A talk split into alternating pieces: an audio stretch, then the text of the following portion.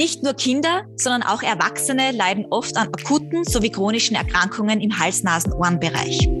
10 bis 15 Prozent der betroffenen Kinder erkranken sogar zwölfmal jährlich an Infekten der oberen Atemwege. Zu diesen zählen neben Schnupfen und Husten auch sehr viel problematischere Mittelohr-, Nasennebenhöhlen oder sogar Mandelentzündungen. Mein Name ist Stefanie Luttenberger, ich bin Mikrobiologin und nutze heute die Gelegenheit, mit Dr. Alfred Engel, HNO-Facharzt und ein Experte auf diesem Gebiet zu sprechen.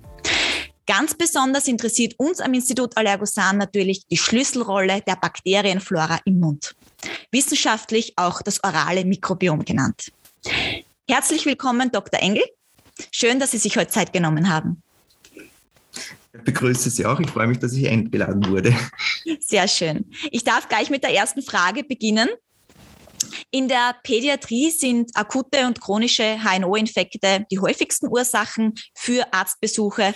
Können Sie uns da vielleicht sagen, welche Erkrankungen da am öftersten auftreten und vielleicht sogar auch warum? Ja, Anschließend an Ihre Frage möchte ich auch erwähnen, dass generell äh, der Erstbesuch äh, bei Allgemeinmedizinern in der kalten Jahreszeit bis zu 10 Prozent an Infekten der HNO-Heilkunde ausmachen. Die Häufigkeit beim Erwachsenen ist von ein bis drei Infekte äh, pro Wintersaison. Bei Kindern, wie Sie gesagt haben, spricht man heute von drei bis acht Prozent und in äh, 10 bis 15 Prozent der Kinder haben wir wesentlich häufigere Infektionszahlen von bis zu äh, zwölf Infektionen in der kalten Jahreszeit. Mhm. Die häufigsten banalen Infektionen, die Rhinitis, Schnupfen oder die Bronchitis, mhm. die einfachen äh, Infektionen der oberen Atemwege, sind häufig viraler Natur. Äh, virale Infekte sind dann Wegbereiter für äh, komplexere Infektionen, äh, zusätzlichen bakteriellen Befall, äh, wo insbesondere dann schwere Infekte, die Otitis media acuta beim Kind äh, und auch die äh, Tonsillitis acuta eine wesentliche Rolle spielen. Die ursprünglich virale Infektion veranlasst aber häufig fälschlich zu einer frühzeitigen antibiotischen Behandlung. Diese antibiotische Behandlung manchmal gar nicht notwendig wäre, hat aber negative Auswirkungen auf unser Immunsystem. Es werden die positiven Keime, gesunde Keime auch reduziert und unser Immunsystem leidet wesentlich an seiner Abwehrfunktion.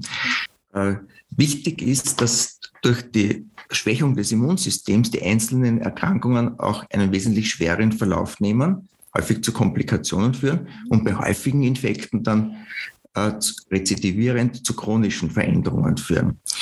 Äh, häufige Infekte der oberen Atemwege bewirken auch die Entstehung von und Begünstigung von bronchiale. Äh, ich möchte nochmal wichtig auf die beiden Hauptinfektionen im Kindesalter hingehen, eingehen. Äh, das wäre einerseits die Otitis media, äh, bedingt durch anatomische Besonderheiten einer kurzen eustachischen Röhre, einem noch nicht so ausgereiften Immunsystem und des häufigen Kontakts mit Keimen im Kindergarten- und Vorschulalter entwickeln sich häufiger Mittelohrentzündungen im Kindesalter. Die ursprüngliche virale Erkrankung bewirkt, dass die Barrierefunktion und auch die, Schleimblockade fürs Aufsteigen pathogener Keime blockiert ist und häufig dann doch bakterielle Infekte entstehen, äh, wo insbesondere Haemophilus influenza, Xella cataralis und Streptococcus äh, pneumoniae als Haupterreger für unsere äh, Mittelohrentzündungen sehen. Die, je häufiger Entzündungen entstehen, umso mehr verändert sich auch die Anatomie an den Schleimhäuten, sodass schließlich durch Schwellung der Schleimhaut und durch Eindickung des Schleims häufig eine Blockade der Belüftung des Mittelohrs entsteht. In der Folge dieser Veränderung treten einerseits Hörverminderungen auf, andererseits aber ist es eine Begünstigung für rezidivierende, wiederauftreten Infekte. Mhm. Mit häufigeren und schweren Entzündungen kann es zu Komplikationen kommen, zu Perforationen des Trommelfells und schließlich auch zur Entwicklung äh, chronischer Mittelohrentzündungen. Mhm. Äh, daher ist es wichtig, die Häufigkeit und die Schweregrade der Infektionen zu reduzieren. Ähnliche äh, Pathomechanismen haben wir auch bei den chronischen Halsentzündungen. Die anfänglichen viralen äh, Pharyngitiden, die sehr häufig sind, können bewirken, dass die Resistenz gegenüber Bakterien abnimmt und dadurch eitrige Anginen Schädigung des lokalen äh, lymphatischen Gewebes und damit dann äh, chronische Verläufe auftreten können. Mhm. Sowohl bei der äh, eitrigen Angina ist es dann notwendig, chirurgisch an eine Tonsillektomie zu denken. Ebenso äh, bei der Schlechtbelüftung, bei schlechten Belüftung des Mittelhauses ist zu denken an einer, eine Parazinthese, äh, Einsetzen eines Baukenröhrchens und einer äh, Entfernung der Rachendachmandeln. Mit einer besseren Abwehr äh, könnten wir diese Häufigkeiten der Operationen wesentlich verringern. Und dabei, glaube ich, spielt ja das Mundmikrobiom eine zentrale Rolle. Vor allem jetzt bei HNO-Infekten, wie Sie schon erwähnt haben, es liegt wirklich daran, dass man die, den Schweregrad auch der Infektionen reduzieren muss. Und da kann ja das Mundmikrobiom wirklich eine zentrale Rolle spielen. Aber was ist jetzt genau das Mundmikrobiom? Und, und warum wird das so genannt? Wie funktioniert das? Vielleicht können Sie da uns einige, einiges erzählen. Ja, also bereits bei der Geburt kommt es zu einer Besiedelung der Schleimhautflora.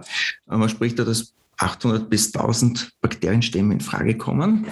Ähm, äh, wir unterscheiden also positive äh, kommensale äh, Bakterien, die unser Immunsystem unterstützen mhm. und uns bewahren, dass pathogene Keime sich breit machen können und Krankheiten auslösen können.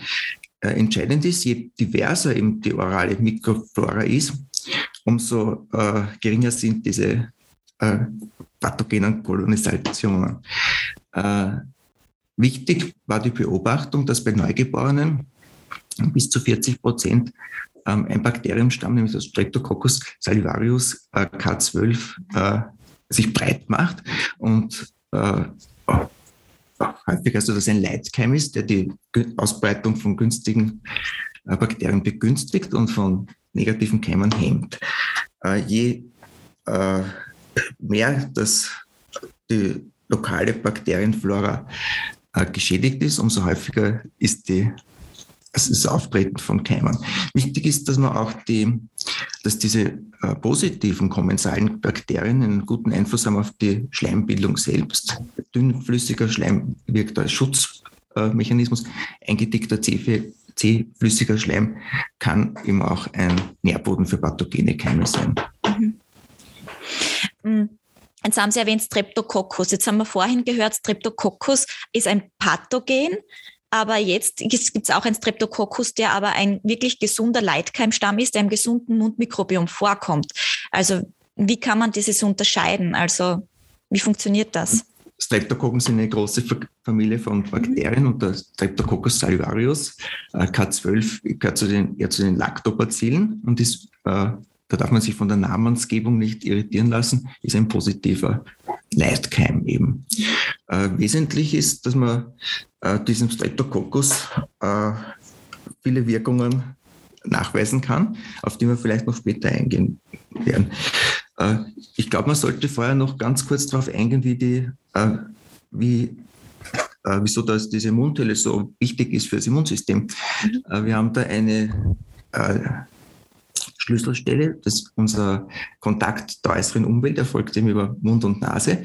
Und im äh, Mund- und Nasenbereich geht dann auch die Trennung Richtung äh, Speiseweg, äh, Verdauungstrakt und Atemweg, Lunge. Ja. Und an dieser äh, wichtigen äh, Stelle hat der Körper besonders ausgeprägte Abwehrorgane, das ist der sogenannte Waldeische Rachenring, mhm. schon beschrieben durch die Mandeln, die wir am häufigsten als Krankheits Organ dann finden. Äh, die Rachendachmandel oder Adenoide, die wesentliche Rolle spielt für die Belüftung für die eustachische Röhre. Wir haben den schon auch bekannten Seitenstrangregion, wo es zur Seitenstrangengina kommen kann. Und weniger bekannt ist der Zungengrund mit der Zungengrundtonsille, wo es auch Infekte geben kann. Äh, weiters ist die Mundhöhle ja charakterisiert auch durch die Freisetzung von sekretorischen Immunglobulinen der Klasse IgA. Und wie ich auch schon erwähnt habe, ist ganz interessant, dass eben auch die äh, Schleimbildung wesentlich ist für eine für ein einerseits Wohlbefinden, andererseits aber auch für unsere Immunabwehr. Äh, und in den letzten Jahren ist eben immer mehr äh, bekannt geworden, dass eben dass nicht nur das, der Schleim nur eine Struktur allein ist, sondern dass das ein Lebensraum für äh, Keime sind. Und da sprechen wir vom Mikrobiom, diese Keimvielfalt mit Pathogenen und äh, positiven probiotischen Keimen. Und man hat eben heute den Ansatz gefunden, mit der Änderung oder mit der positiven Beeinflussung des Mikrobioms prophylaktisch äh, Infekte reduzieren, ja, sogar vermeiden zu können. Sie haben kurz ähm, sekretorisches Immunglobulin A erwähnt. Vielleicht können Sie das nochmal kurz erläutern, was das genau ist? Ja, äh, unsere Schleimdrüsen selbst produzieren äh, Immunglobuline, die bereits in der Mundabwehr gezielt äh, Infekte und Keime abwehren können. Mhm, alles klar. Also. Und das Interessante ist, was ich auch gelesen habe, dass auch zum Beispiel das Darmmikrobiom ähm, in der Lage ist oder gute Bakterien im Darm dazu in der Lage sind, das sekretorische Immunglobulin A im Körper auch zu erhöhen. Und ja. das ist auch wirklich sehr interessant. Ja. Aber kommen wir wieder zu unserem Mundmikrobiom zurück. Wie kann es denn jetzt eigentlich sein, dass so ein einzelner probiotischer Stamm, dieser Streptococcus salivarius K12, bei HNO-Infekten so gut wirken kann, beziehungsweise ähm, so einen gesundheitsfördernden Effekt hat? Ja, einerseits äh, hat man schon erkannt, dass dieser Stamm also pro-inflammatorische Prozesse mhm. äh, blockieren kann. Und äh, des Weiteren stimuliert aber auch der Streptococcus salivarius in hohem Ausmaß äh, entzündungshemmende Reaktionen.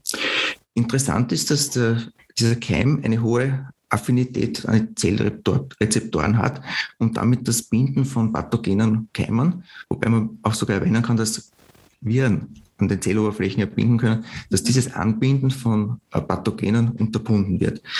Äh, andererseits äh, also ist eine ganz interessante Entdeckung, dass der Streptococcus salivarius äh, Bakteriozin ähnliche inhibitorische Substanzen, mhm. das wird manchmal in Fachliteratur als BLIS bezeichnet, äh, fördern kann. Mhm. Und diese Moleküle fördern die äh, Ausbreitung der positiven Keime und hemmen andererseits auch das Ausbreiten von pathogenen Keimen. Äh, dadurch ist die Ansiedlung von kommensalen Bakterien begünstigt. Und interessanterweise hat man in Zellkulturen auch feststellen können, dass Streptococcus mutans, Träger von Karies zum Beispiel, Staphylococcus aureus und Streptococcus biogenes gehemmt werden können. Streptococcus biogenes ist der Leitkeim für die Tonsillitis acuta, in diesem HNO-Bereich sehr wichtig. Im Ohrbereich haben wir wiederum den Varicella cataralis, Haemophilus influenza und Streptococcus in, äh, pneumoniae, die ebenfalls von äh, diesen Bliss-Faktoren gehemmt werden können.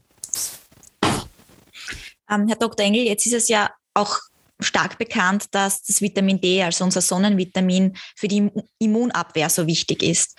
Warum ist das eigentlich so? Ähm, Vitamin D ist in, früher eher bekannt gewesen für die Regulation des Knochenstoffwechsels und genau. für die genau. Calciumhomöostase. Äh, interessant ist auch im HNO-Bereich, dass der Einbau äh, von Calcium und Phosphat in den Zahnschmelz gefördert wird. In den letzten Jahren ist man immer mehr drauf gekommen, dass aber Vitamin D auch immunmodulierende äh, Faktoren hat, indem es überschießende Abwehrreaktionen hemmt. Äh, also und stimulierend auf regulatorische T- und B-Zellen wirkt. Weiters wird die Freisetzung von antientzündlichen äh, Zytokinen gefördert. Interessant ist vielleicht auch die Bemerkung, dass die Vitamin D-Bildung ja im Sommer durch den Einstrahlung der Haut gewährleistet ist und mit den kalten Monaten in unseren Breiten, weniger Sonneneinstrahlung, die Vitamin D-Produktion zurückgeht. Und wir sehen das sehr deutlich, dass in den kalten Jahreszeiten das Immunsystem auch offensichtlich geschwächt ist. Und so stellt sich eben die Frage, ob es nicht sinnvoll wäre, wenn wir unser Immunsystem mit probiotischen Bakterien fördern, dass man nicht auch eine zusätzliche Gabe von Vitamin D fördern würde.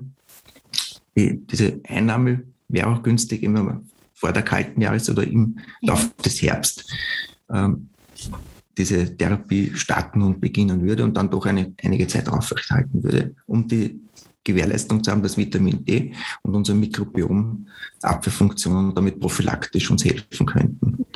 Stimmt also. Äh, das sind wirklich gute Tipps, auch wirklich probiotisch zu unterstützen, mit Vitamin D zu unterstützen und vielleicht auch mit dem Streptococcus salivarius K12 äh, den Mundraum wieder neu zu besiedeln, um vielleicht in Zukunft ähm, wirklich bei HNO-Infekten vorbeugen zu können oder Eltern ja auch wirklich sozusagen auch das Leben zu erleichtern.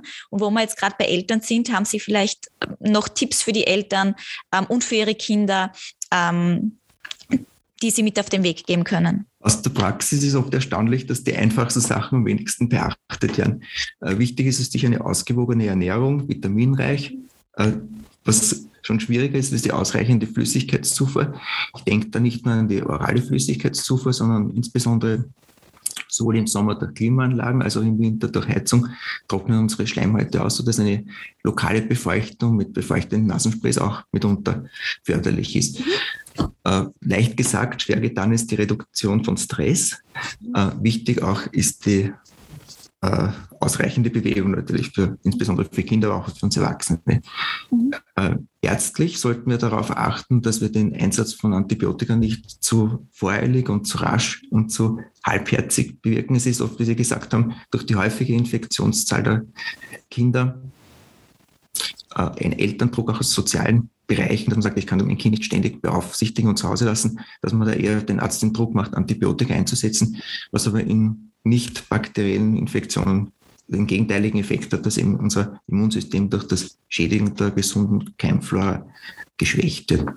Letztlich müssen wir Ärzte uns auch ein bisschen äh, zurückhalten mit der Indikation von Operationen, mhm. äh, weil Operationen oft wenn man schon die Schwere der Krankheitsverläufe reduziert und die Verhinderung der chronisch, chronischen Erkrankungen, könnte man Operationen vorbeugen. Äh, die Gabe jetzt von probiotischen Keimen zur Förderung des Immunsystems hat einen ganz anderen Einsatz, da man ja prophylaktisch wirkt und nicht sozusagen als Feuerwehr mit Antibiotika oder Operationen kommt. Und hat sich wirklich gezeigt, dass sich durch den Einsatz von Mikrobiotika die Inzidenz, also die Häufigkeit der Infektionen reduzieren lässt. Durch die äh, Reduktion der Infektionen können auch schwere Verläufe, die bei mehrfachen Infektionen entstehen, verhindert werden, Komplikationen reduziert werden und im Wesentlichen, wobei ich dann fast ein bisschen gegen unser Fach spricht, auch Operationen reduziert werden können. Ja, das ist wirklich sehr interessant. Also kurz gesagt, Vorbeugen ist alles, vor allem jetzt für die kommende Wintersaison.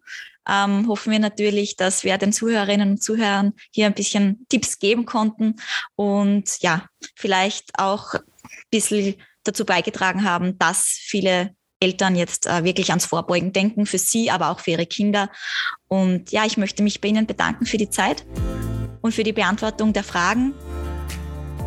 Herzlichen Dank auch, hat mir sehr viel Spaß gemacht, ein bisschen aus der HNO-Heilkunde zu plaudern. Sehr toll, vielen, vielen Dank.